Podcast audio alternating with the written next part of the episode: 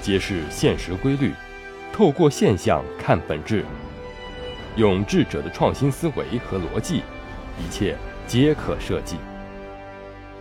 强者思维，作者李梦瑶，播讲陈二步。瀑布效应，管好嘴，迈开腿。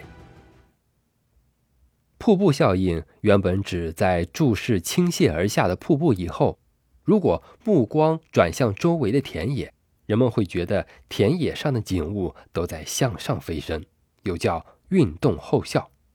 后指让自己忙碌起来，机会自然会降临。二零一七年开始，很多行业开始走下坡路，裁员及企业倒闭潮的数据让人害怕。二零二零年黑天鹅事件，新冠病毒来袭，让全世界一度按下停摆键，有很多企业几个月甚至一年都没有开张。有些企业在五月份后陆续复工，但是因为疫情反复以及之前受创太重，整体经济形势仍然还是不好。我的一个朋友公司却做得风风火火，非常感染人。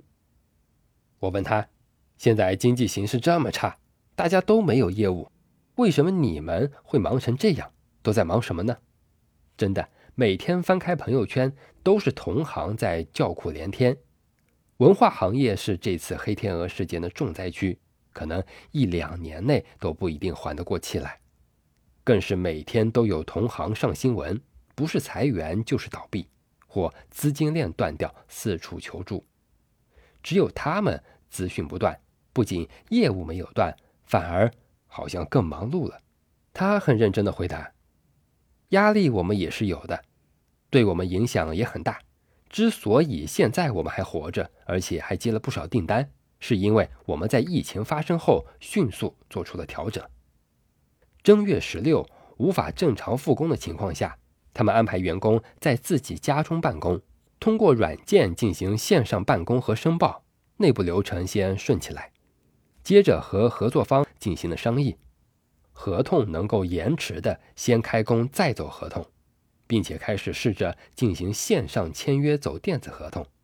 特殊情况特别对待，他们甚至给合作较好、缺少资金的合作方设了一批版权，让他们先录制成听书，拿到收益后再归还版权金。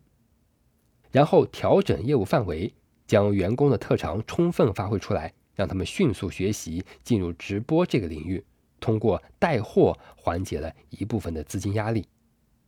接着，他们跟合作方进行真诚沟通后，拿回了一批回转资金比较快的项目，先让大家忙起来。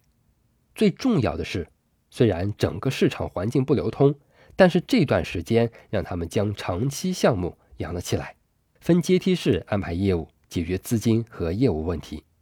大家都在家里圈着防疫，不能出门，每天只能干等着开工的时候，他们的业务已经恢复了百分之八十。说来好玩，可能因为同行都在家歇着没开工，然而文化行业市场有硬性需求，他们今年的业务量反而翻倍增加了。本来那天我丧在家里，觉得无所事事，为今年发愁，后来被他带动起来，也开始。积极想办法行动了。其实有个亘古不变的道理：天道酬勤，努力必然有回报。无论发生任何事情，迈开双脚动起来，让自己忙起来，一般就会有机会自动找上你。我们甚少在朋友圈和新闻中发布关于公司和项目的动态，更不会吹嘘自己做得如何好，只想将工作做好，踏踏实实的做，吸引更多的业务。